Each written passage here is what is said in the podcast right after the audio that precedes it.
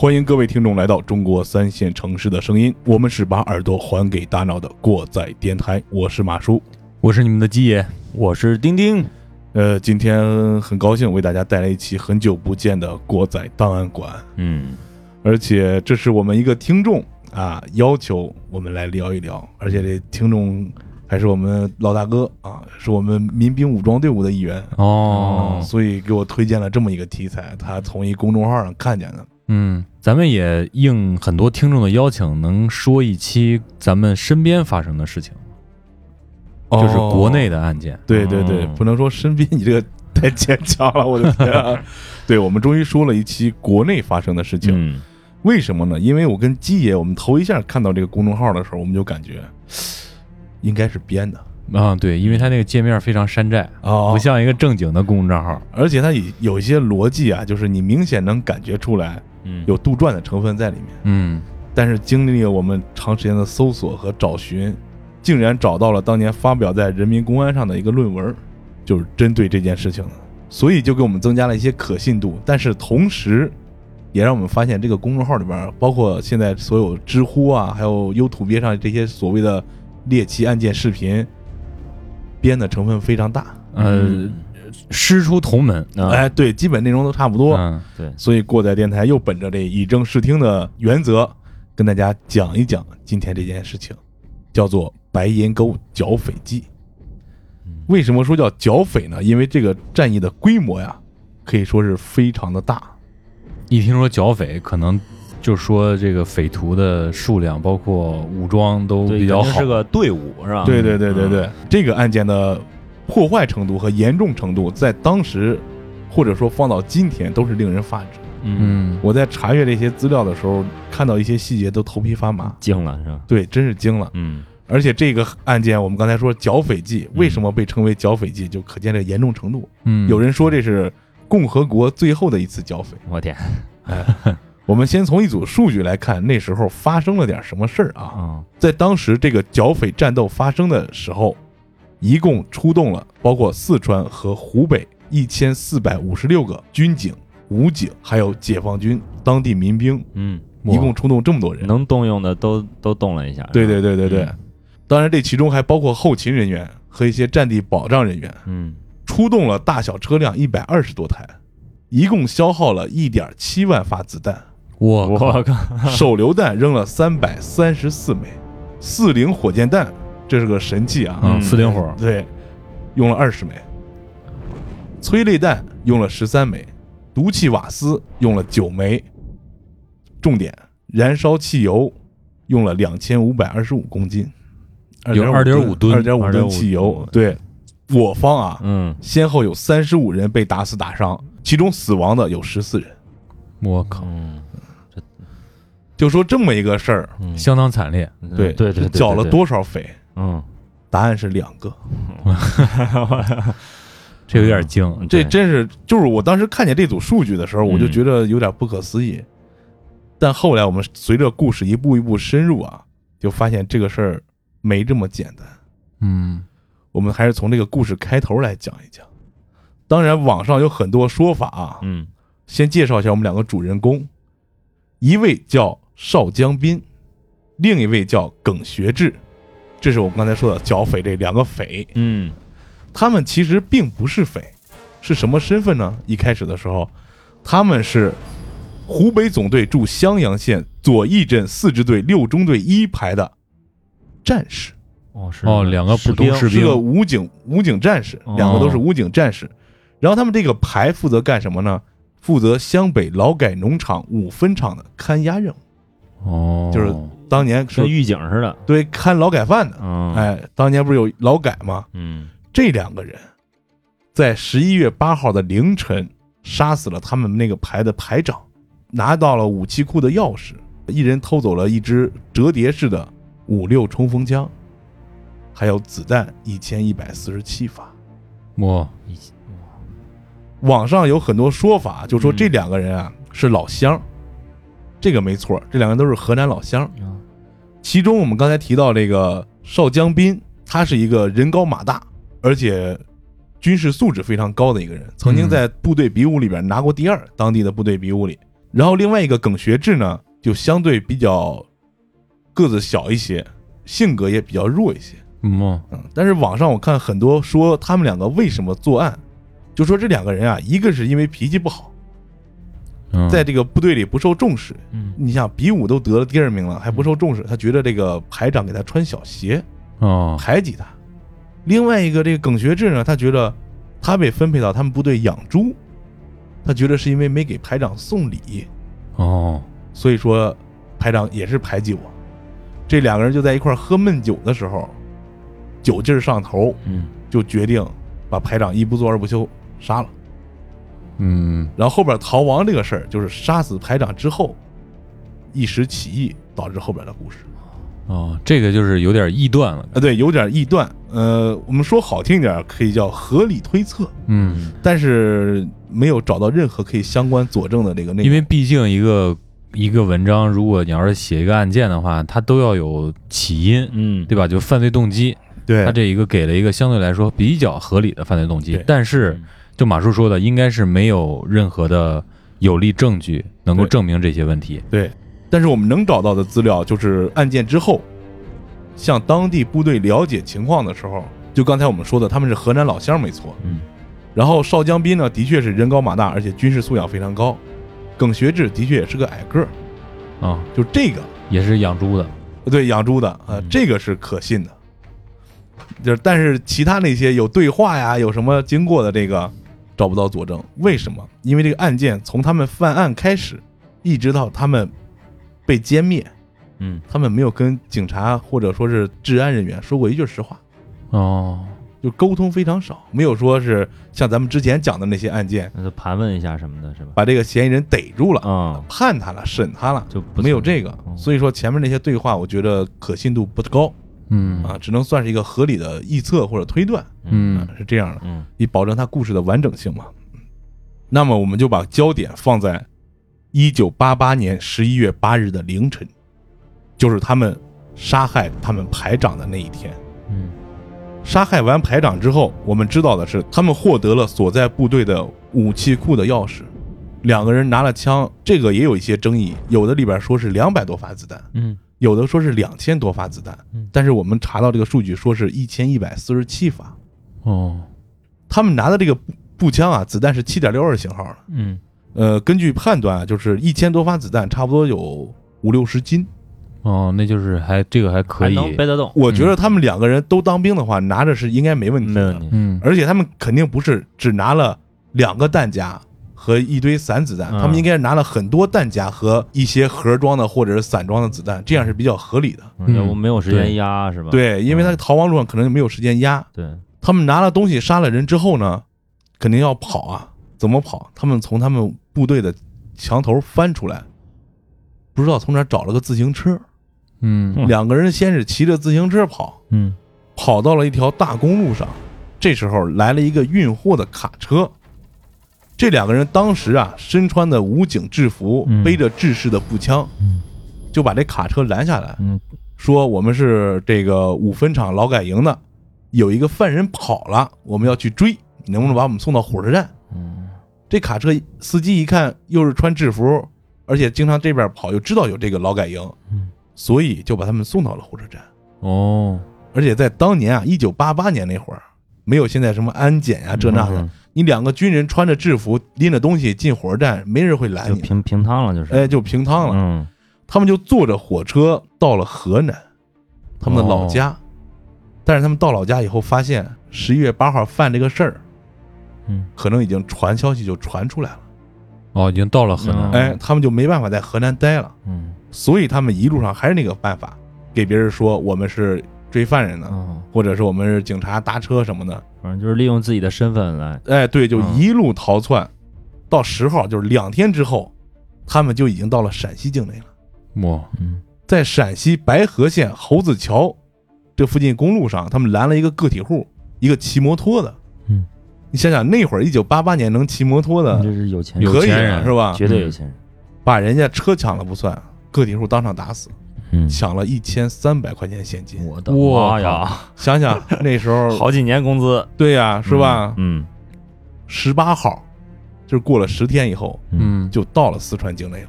到了四川境内，，对，就到了四川境内了。我们今天要讲的这个白岩沟嗯就在四川境内。哦，基本上沿中国的中北部绕了一圈儿。哎，但是咱们也很难判断他们有没有一个逃亡规划，嗯反正就是一直跑。到了四川省境内以后，他们来到南充县，有一个叫吉凤乡石村这么个地方，抢了一家商店。嗯，但是他们那时候是在村子里，没敢开枪，把这商店老板给勒死了，哦，抢了一千多块钱现金，还有烟酒糖这些东西，补给吧算是。就是补给。哎，对，而且两个人非常厉害啊，把这人杀了，抢完东西以后，拿了一个挂锁，把这门给从外边锁上了。嗯嗯，有一有一定的反侦查能力。对，相当于给自己争取时间了。嗯嗯，又过了十天，到了二十七号，这故事正式开始了。他们跑到了四川省荣县莱牟乡号角村附近，在一个这个谷场上歇脚，因为那个时候啊，他们已经跑了，想想多半个月就出去了，嗯，没有钱了，已经衣服破破烂烂的，没法假扮武警了。嗯不敢去住店，因为他们怕自己的身份暴露嘛。嗯，就在人家农民谷场的这个玉米杆垛上休息。这一休息，暴露马脚了。我们来看看那一天发生了什么事儿啊？嗯二十七号这天早上七点半左右啊，这村里有一个小男孩早上出来玩儿，可能村里场上那跑着玩儿，嗯哎，就发现这玉米秸秆垛上插着一把伞，哦，哦，哎，他就感觉奇怪这个景儿啊，这时候呢，这孩子就把伞捡回去给家大人说了：“你看我捡了一个伞。嗯”这时候这大人啊就想，这是不是村里外边来人了？嗯而且最近他们村子啊，据说有这个偷鸡摸狗的事，有偷农民鸡的。而且你想，那会儿四川这县城的农村那么偏僻，一般外人很少，啊嗯就叫了邻家一块去看。果然就发现他们两个人在那睡觉呢。哦。当时同去的人就把他们控制住了。哦，就问他们你是哪儿来的，干嘛去？嗯。这俩人就支支吾吾的说不清楚，就说我们是安徽人，因为没钱住旅店，所以就在你们这谷场上睡一睡一晚上。嗯。但是两个人要身份证没身份证，要介绍信没介绍信，嗯。这村民就起疑了，嗯。当时就把治安大队叫过来了，就押他们到乡的治安室，要去审他们，把他们押到乡治安办公室。这时候呢，驻乡的民警也来了。嗯就一个人留在了治安办公室，另外一个人让村民押着去了民警家里。哦，哎，也就相当于分开了。对，分开了。其实要照咱们现在想，分开还好。对，嗯结果民警一番简单的询问之后呢，他还是什么都不说，嗯所以就把这两个人从民警家里又带到了乡治安室，凑到一块儿了。这时候是大约快十点的时候，乡里的治安主任也来了，就三三两两的人啊，就在屋子里把他们围到治安室了。还是原来那些问题，从哪儿来的，要干什么，嗯，就没有证件。这时候，附近村民已经过来围观了，嗯因为一般很少有这种事儿啊。他治安室外边围了很多人，这时候民警和治安员就要去搜查他那个包。嗯，这一搜查包不要紧，这两个人就开始慌了，因为包里有枪。对，就不让查。结果这民警一把就把这包夺过来了，一拉开拉链，嗯上面是一罐奶粉，啊嗯再往底下翻，是武警的制服，再往下翻，枪管子露出来了。哇，但是搜查他们包这个民警非常机智，一看见枪管子，嗯，首先就把枪从包里抽出来攥自己手里了。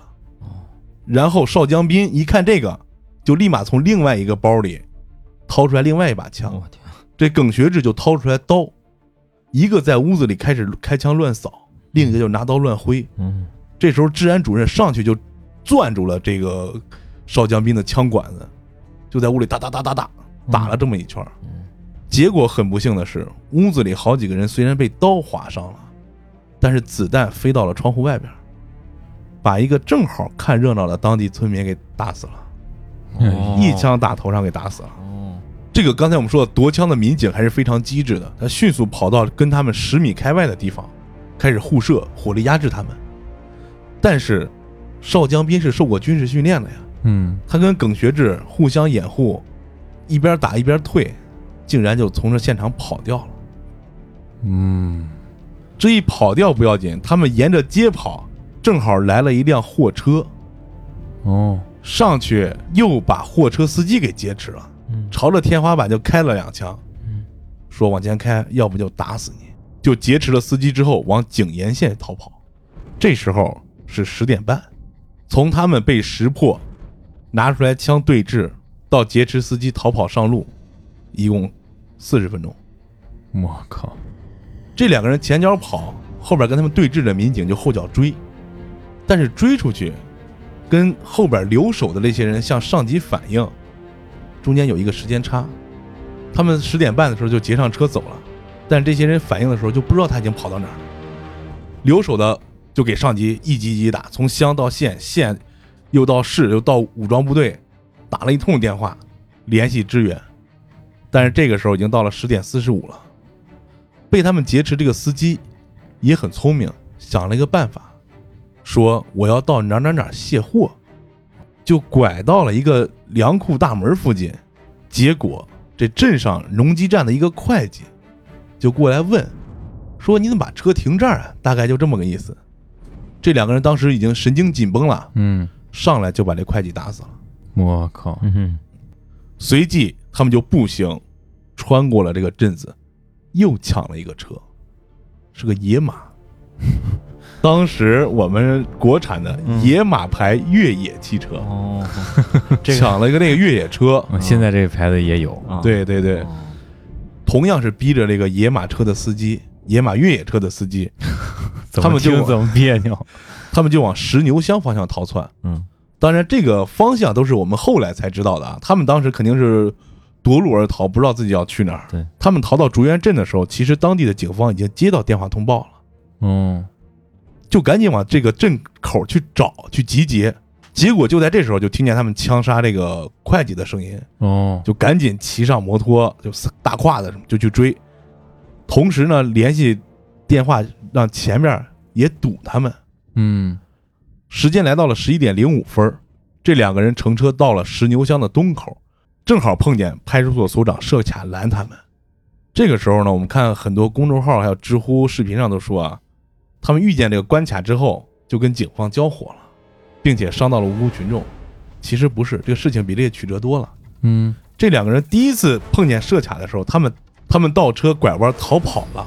哦，十一点二十分的时候，这两个人逃到了门槛乡，正好碰见当天赶集，我靠，嗯人特别多。嗯呀，这这真是 这几赶呢，而且往往就是一个地区，他可能赶集没准都是那几天儿，对，哎，是吧？嗯。嗯。不过还好啊，在这儿这两个人只是鸣枪嗯，穿过了这个市集，嗯，吓唬了一下，没有没有，对。哦，但是好巧不巧，这两个人逃到高滩乡外三岔路的时候，嗯。人家那派出所也设设卡了，嗯。哦，他们又没办法，就往东林乡跑，又拐弯了。嗯。结果到了十一点四十五分的时候，他们就穿过了东林乡，往一个叫高凤的地方跑去了。嗯，但是十一点半的时候，自贡市支队就警察支队嗯。已经接到这个通报，赶到这个高凤乡了。哎，嗯十一点零五分的时候，高凤乡的乡长也接到这电话了，立马撬开了武装部的枪柜。嚯，事事发紧急啊，对呀、那持枪歹徒逃跑了，嗯。然后就拿着枪到东林方向的这个场口外边埋伏着。哦。结果当时太紧急，因为是嗯。电话里说错了，嗯说的是一个野马摩托车在逃窜。嗯，他们看见这吉普车、越野车的时候，就给放过去了，嗨，哎呀，阴差阳错，嗯。嗯。但是等他们到了高峰，又赶上有赶集的，在这个时候，他们已经慌不择路，开始朝群众开枪了。这有点急眼了，有点急眼了我这走这对。太背了，是吧？对。对，当场打伤了七个人。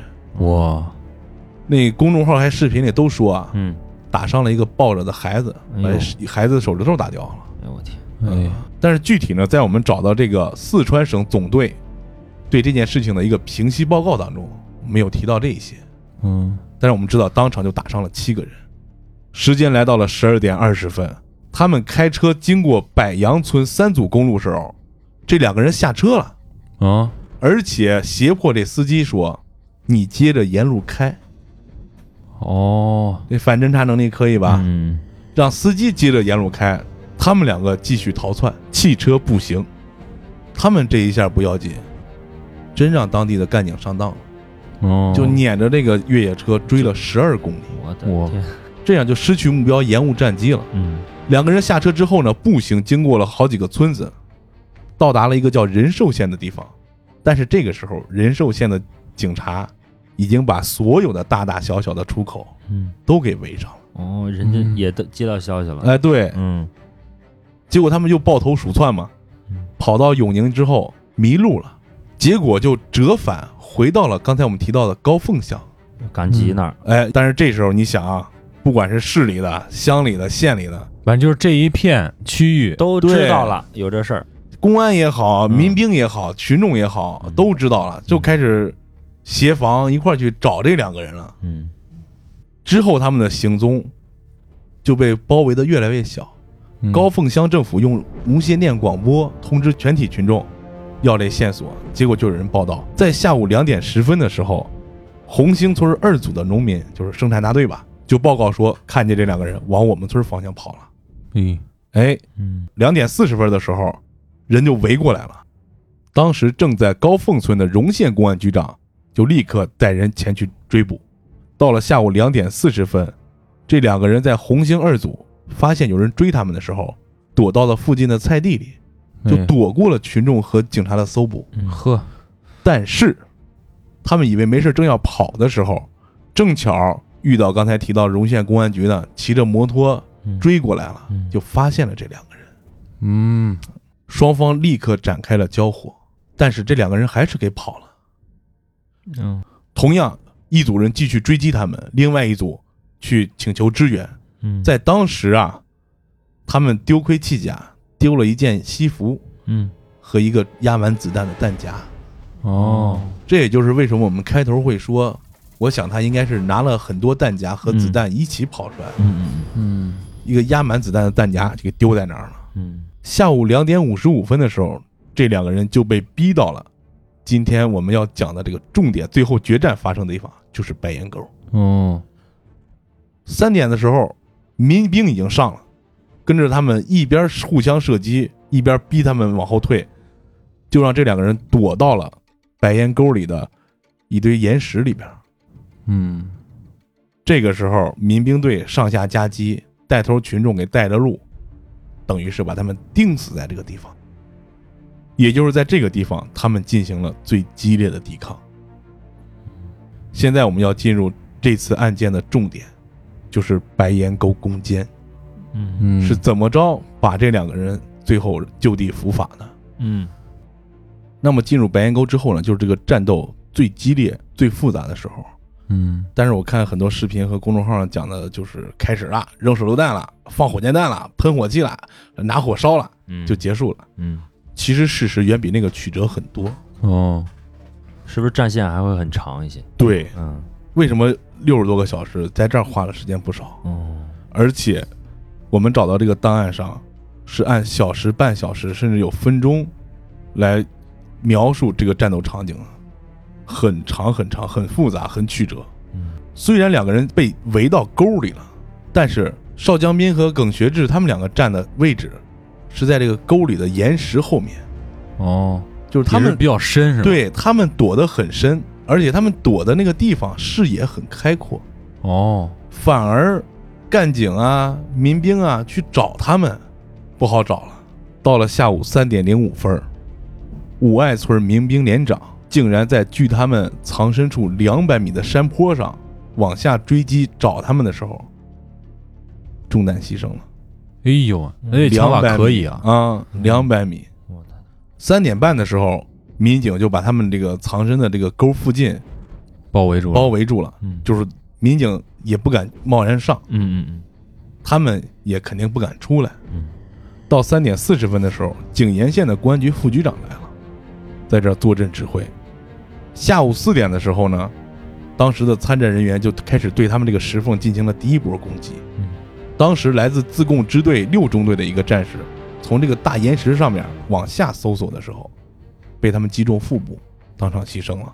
哎呀，嗯四点十分的时候，乐山市公安局刑警大队的副队长，率着他们的这个支援干警也来到现场，开始搜这个目标。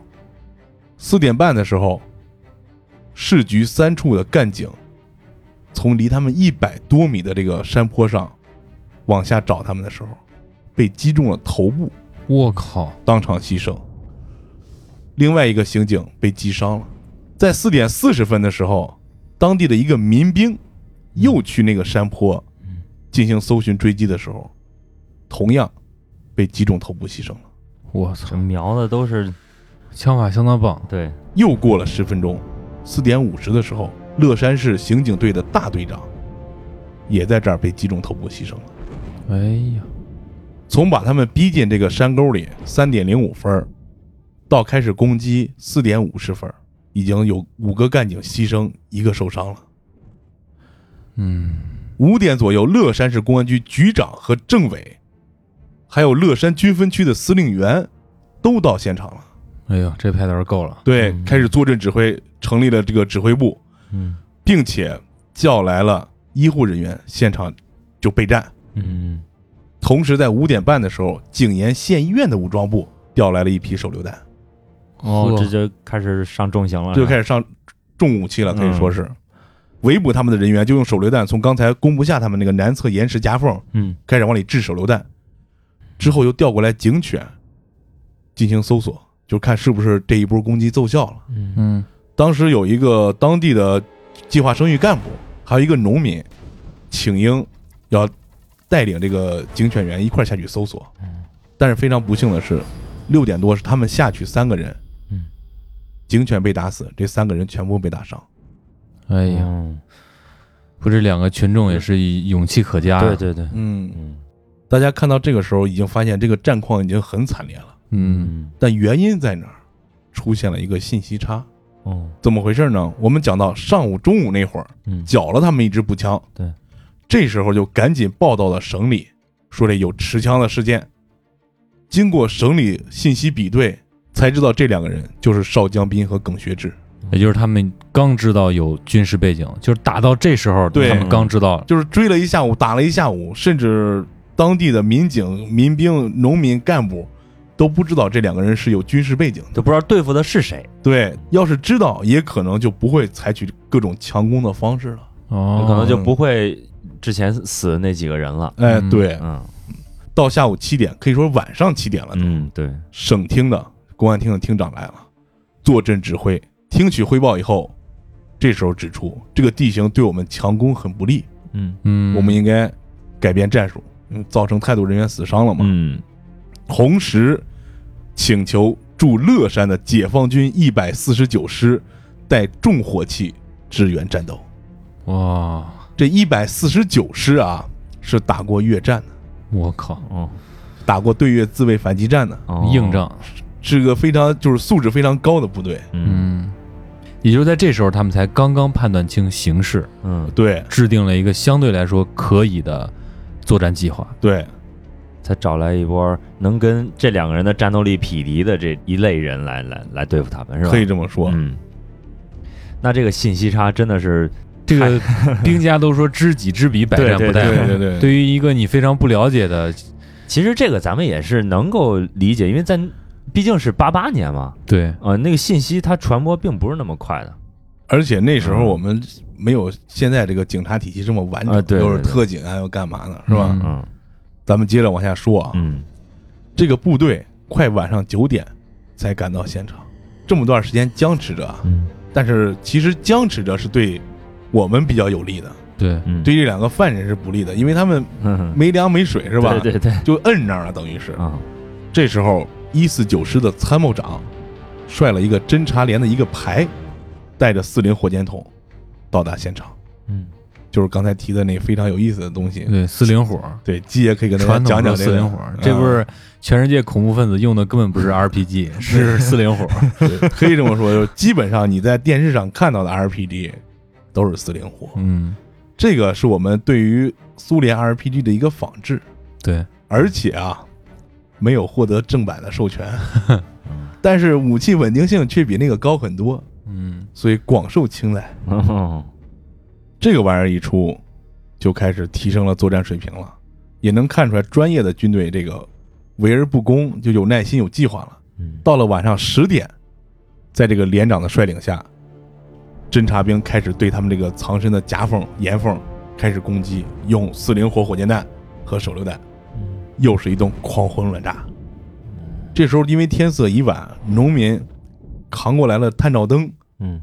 又从村里拿过来发电机架着，就整个嗯，我们的人现在是在暗处了，灯下黑，嗯。把他们藏身的那个岩缝照得通亮，哦，是这么个情势。嗯。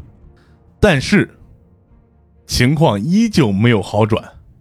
二十八号凌晨一点，这就是隔夜凌晨一点了。嗯一四九师的连长用强光手电筒去探那个洞口的时候，嗯，右手被打伤了。哎呦，这俩就是冲着亮光打。，对，就冲着亮光打的。不睡觉，这俩人就对，嗯然后就熬他们，熬到了早上七点左右。嗯隔天早上七点，嗯，上级批准放毒气弹，哎呦，这这是其上实生化武器了，这个啊也有说是瓦斯弹反正就是上了毒气了。嗯。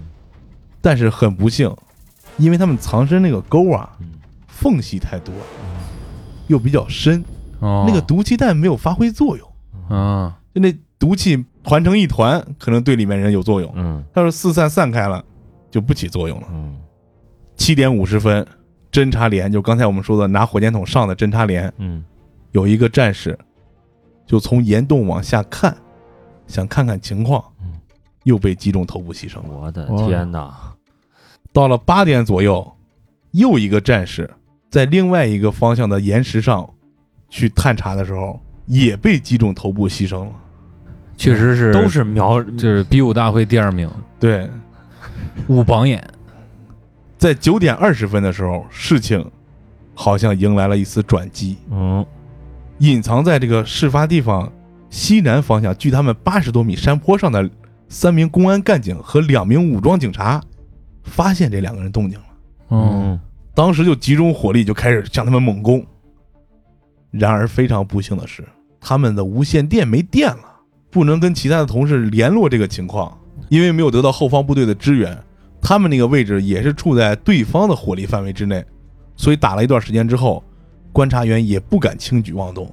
嗯就在这天二十八号的白天啊，部队先后用机关枪、手榴弹，还有我们刚才提到的四零火箭弹，向他们那个位置发动了多次攻击，但是还是因为他们藏得太深，没能起到效果，就不能一击致命。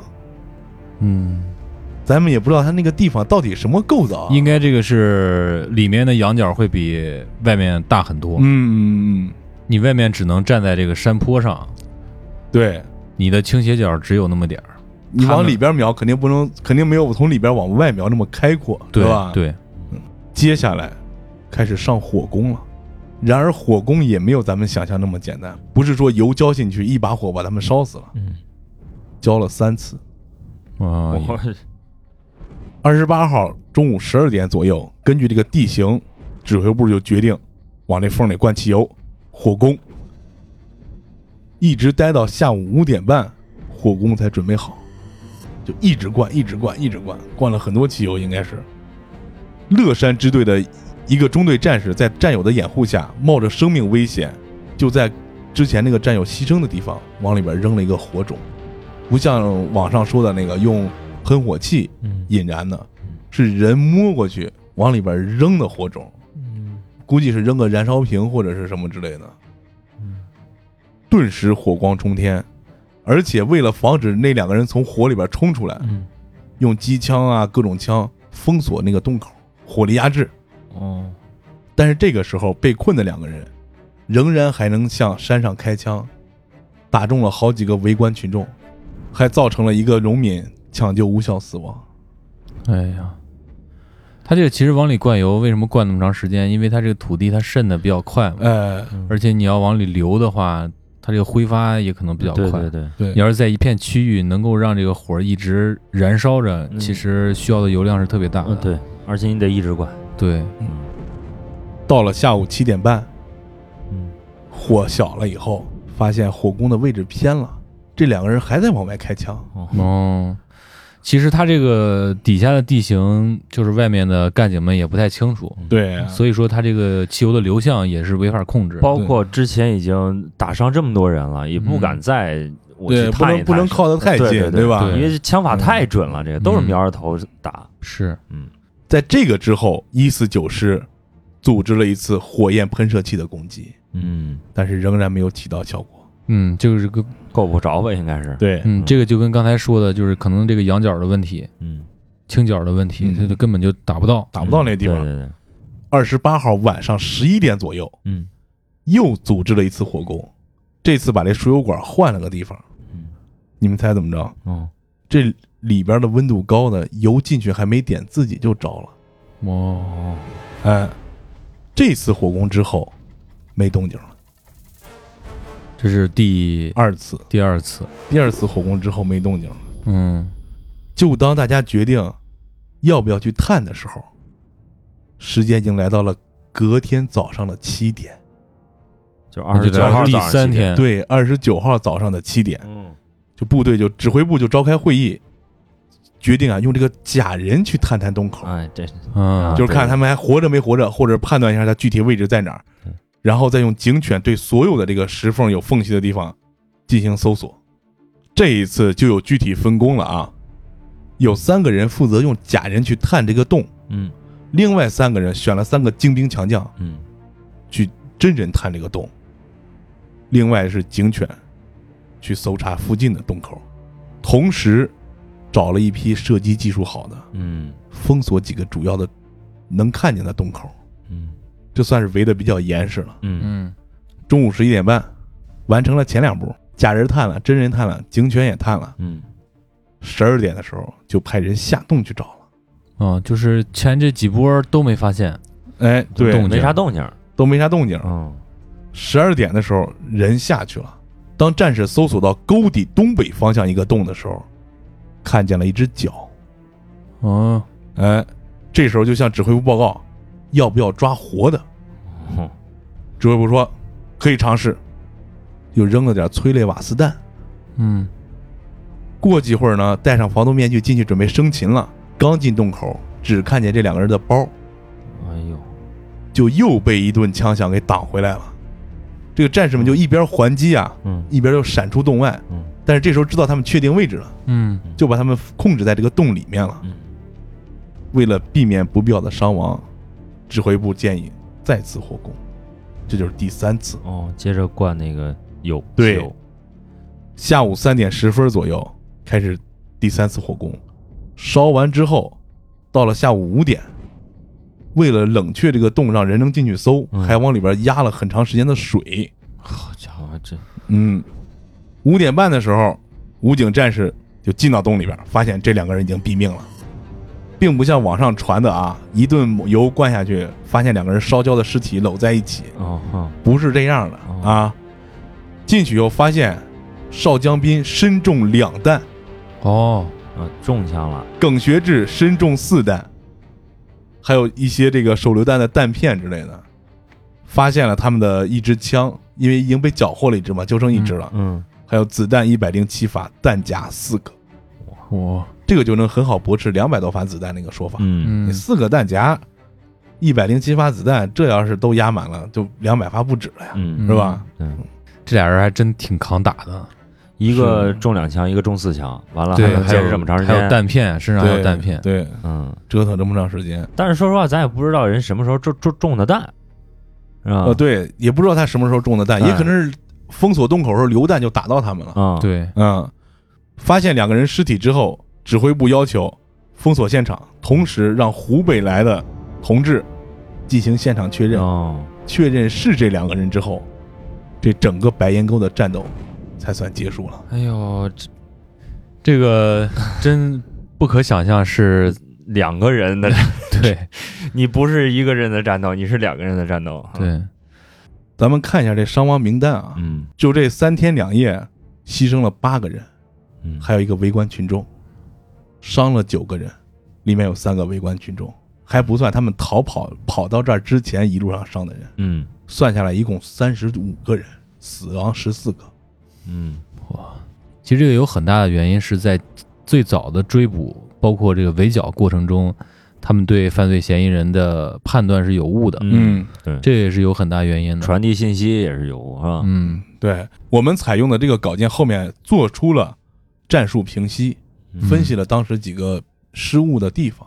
嗯，首先对当时的这个刑侦工作的方式进行了一个反思。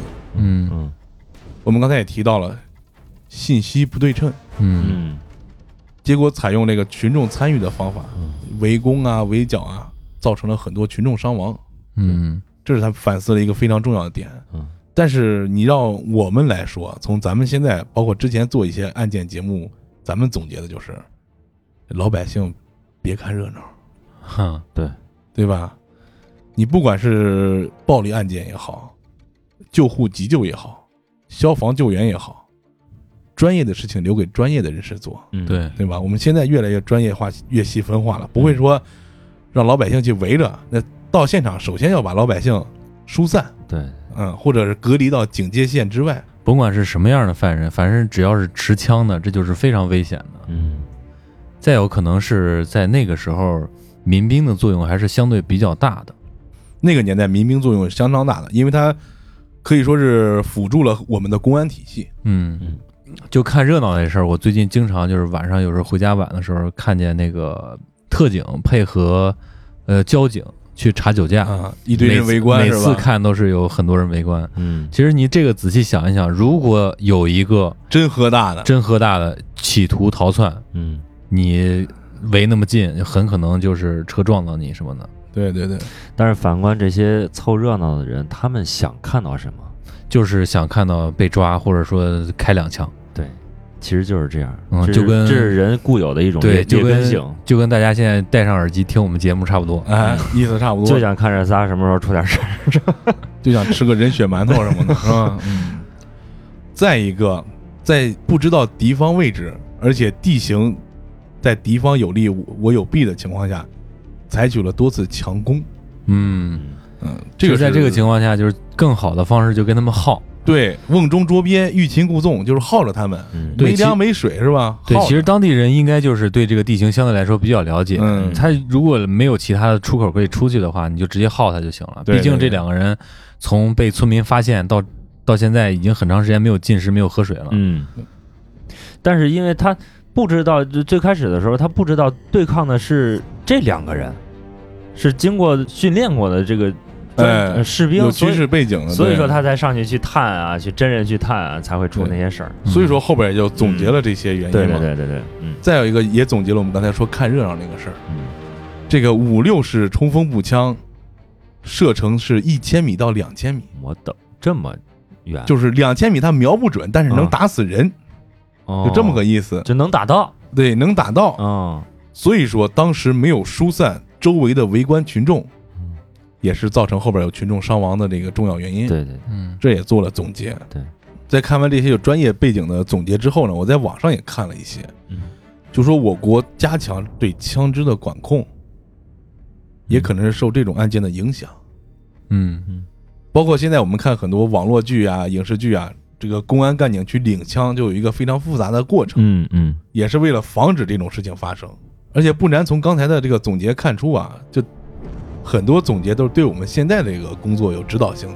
对我，们再去看一些网上的案件啊或者什么的，都有一些指导性。嗯讲完这个案件，也是我们过载电台很长一段时间再一次尝试讲国内的案件。嗯因为很难找到相关案件准确而且有官方背景的这些档案，嗯，嗯。所以我们都是靠从网上拼凑的话，我们也不愿意跟你说。对，嗯。你万一拼一堆都是人家别人讲过的，嗯。拼完漏洞百出，我们自己回头听了也觉得挺别扭，没有意义，嗯嗯、没有什么意思。那么今天的故事就讲到这儿，杀人放火咱们还得有，嗯 但是更希望听众能够积极跟我们投稿，我们征稿的内容，我相信会带给大家更多精彩的分享和一些思考，对，嗯对吧？首先从我们非常不错的留言环节开始。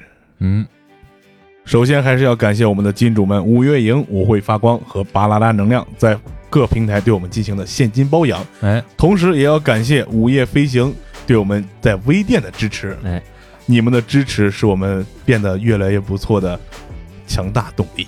嗯，嗯，好好官方，这个想成为金主爸爸妈妈啊，可以在爱发电平台对我们进行文艺复兴式的包养，也可以在微店购买我们的金主称号。哎，对，首先来看今天的第一条留言：假装孤独的人，他在我们二百一十五期，就是上一期伤心电台与你相伴。留言说，听了丁丁的职业经历，有时候每个人都觉得自己挺努力了，现实是比你努力的人比比皆是。嗯哎，这句话说的特别好。嗯，但是我想问大家，就是你觉得你身边的骚人已经够多了，丁丁比他们更骚是不是？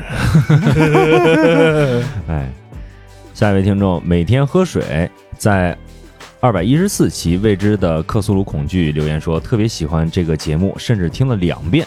然后想问一下，讲述到二十分左右那段克苏鲁体系的时候的背景音乐是什么？这个我们机智的运用了隐秘的角落的原声带，你在里面挑一挑吧。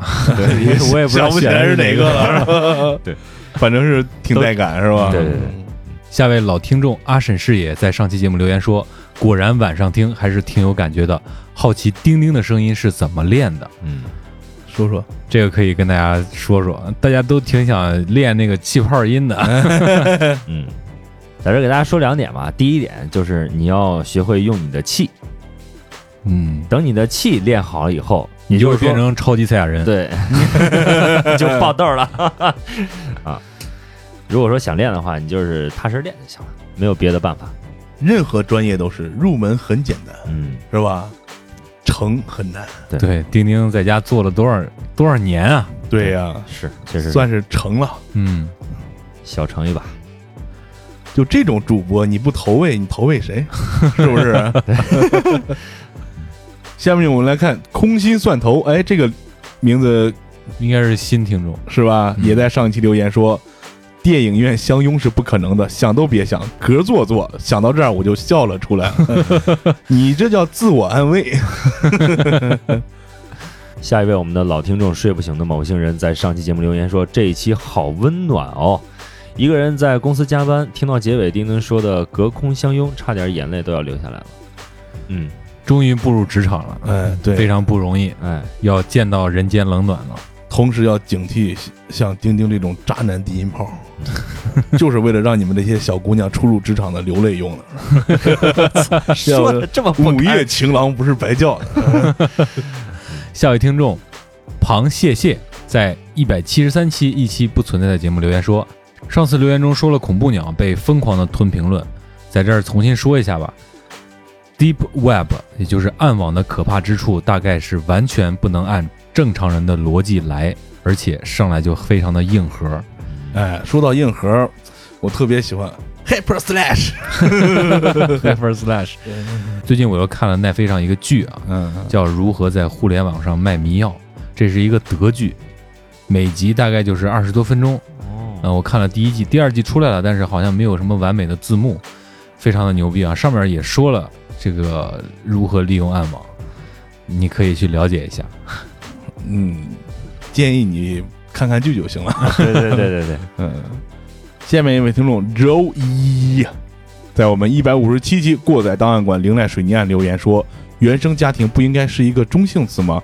我理解原生家庭就是代表原生的家庭，但是你们说的是一个原生家庭，好像原生家庭就代表不好的家庭。”我觉得你说的很有道理啊，不过我们当时在做这个案件的时候，有点过于投入了。嗯，就是在那个案件情形下的原生家庭，我们就按照那个路数说了，啊，对对，可能会会给你造成了一些不解啊。对，确实原生家庭是一个中性词，但是、呃，现在经常提到的时候，一说原生家庭，就是给给一些孩子们带来一些不好影响的、嗯，这种原生家庭，这个我们以后要注意。嗯，对，嗯所以说感谢这位听众。，对我们也需要把耳朵还给大脑。嗯，哎，下位听众也是老听众了，狂饮龙神兰在上期节目留言说，异常事件备忘录啥时候回归嘞？什么时候有人给我们投稿呢？对啊，你们得多投，我们才能对，有投稿才行组织一下啊。对呀，我们不能出去半夜出去，我们现会儿 是吧？现会儿自己找去是吧？那到时候我们就给你们寄报纸就行了。嗯 胆儿胆儿都挺小的啊。嗯下面一条留言还让丁丁念，嗯，下面这位听众 Stu XMM 在上期节目留言，我宣布丁丁成为我二零二零年官方午夜指定情郎，被点了，被点了，被被翻牌子了。啊哎没事儿，Stu，我和马叔非常同意啊，你可以寄一张机票过来，等疫情结束了啊。臭不要脸。嗯下位也是老听众版本龙二在上期节目留言说，虽然有点像闲聊，但是挺好的，至少你们已经比很多在三四线城市的人好了。嗯这个其实山外有山，人外有人。嗯对对对，您这么夸我们，我们挺高兴，但是我们一直要保持自省，对啊，不能自满。嗯，嗯下面一位听众非常牛逼啊，Hotkey 八幺八，在我们的零三期哇，迷笛逗逼营留言，不是那时候还不是我们的零三七呢，基爷的基爷的零三七。他留言道：“满嘴脏话，宣泄无法安置的青春。”哎，的确，嗯那个时候好年轻，对，说话说是一四年了，六年前，嗯那时候还是比较躁动的。精神小伙呢，还是嗯，也非常感谢这位听众啊，能够挖坟挖到这个地步。哎，下一位听众大洋洋也是我们的老听众了，他在上期节目留言说，上新的第一天听了几分钟，午夜情郎什么情况？感觉好羞耻。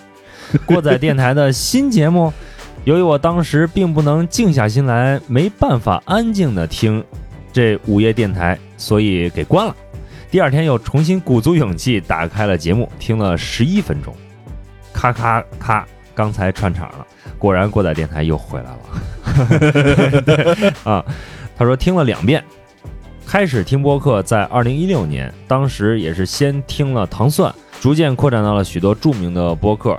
到了二零一九年年底离职了，有时间发现更多优秀的播客，比如说过载电台。哎，不过今天听你们这样说，才发现原来你们那么早就开始做电台了。一个感悟啊，坚持做一件事，就会在这件事上变得更加的优秀，更加的专业。坚持可以让自己变得更酷。对，这也就是为什么我们的丁丁能够成为午夜情郎。就 别再提这个 这个翻篇儿吧，我靠！对，正是有了这么长时间的积淀，我们的制作包括我们的编排才会越来越合理，也会越来越贴近我们的听众。对，也希望大家能够持续关注，看见我们更多的进步。对，说到关注呢，希望大家可以关注我们的公众账号“过载电台”的全拼，也可以关注我们的微博“过载电台六六六”。今天我看我们录节目的同时，群里也炸锅了。嗯，我们的进群方式就在我们的公众号里面有一个神秘的按钮，同时我们更希望你能够在爱发电平台成为我们的金主爸爸和金主妈妈，也在微店对我们进行支持。嗯，可能还有很多朋友刚刚加入过载电台，不知道我们一直在征稿。刚才我们也提了，是吧？嗯你不征稿，我们聊什么呢？对，对我们目前对神秘体验、灵异经历，还有慌乱和让你感动的梦，以及你现在的心理问题、情绪问题都进行征稿。大家可以给我们发送邮件到过载电台 at sina 点 com，也可以进群直接跟我们聊。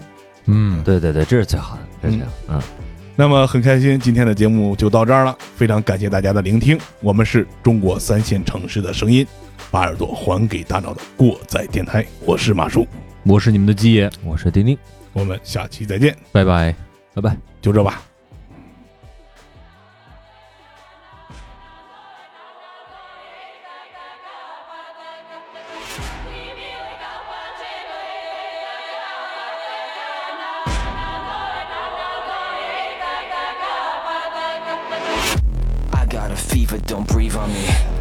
A believer in nobody. Won't let me leave cause I've seen something. Hope I don't sneeze, I don't. Really, we just need to feel something. Only pretending to feel something. I know you're dying to run. I wanna turn you around. Please remain calm. The end has arrived. We cannot save you. Enjoy the ride. This is the moment you've been waiting for. Warning. This is a war. It's a parasite.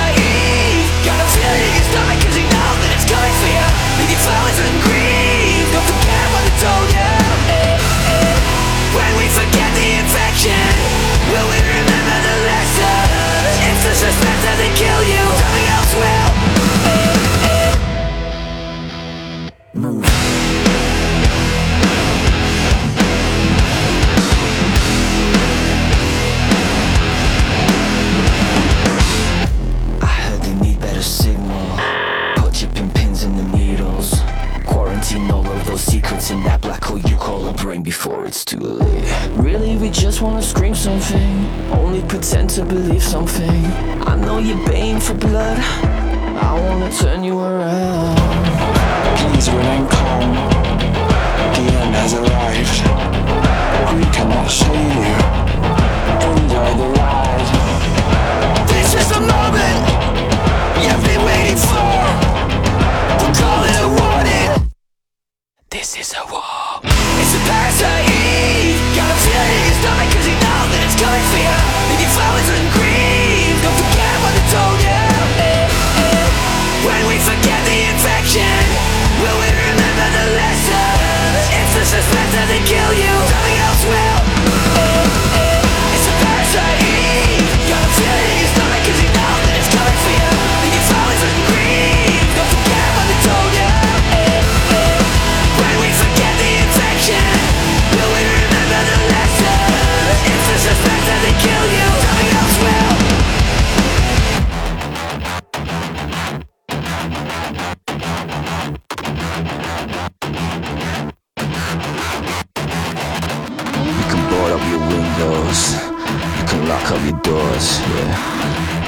keep washing your hands of this shit anymore.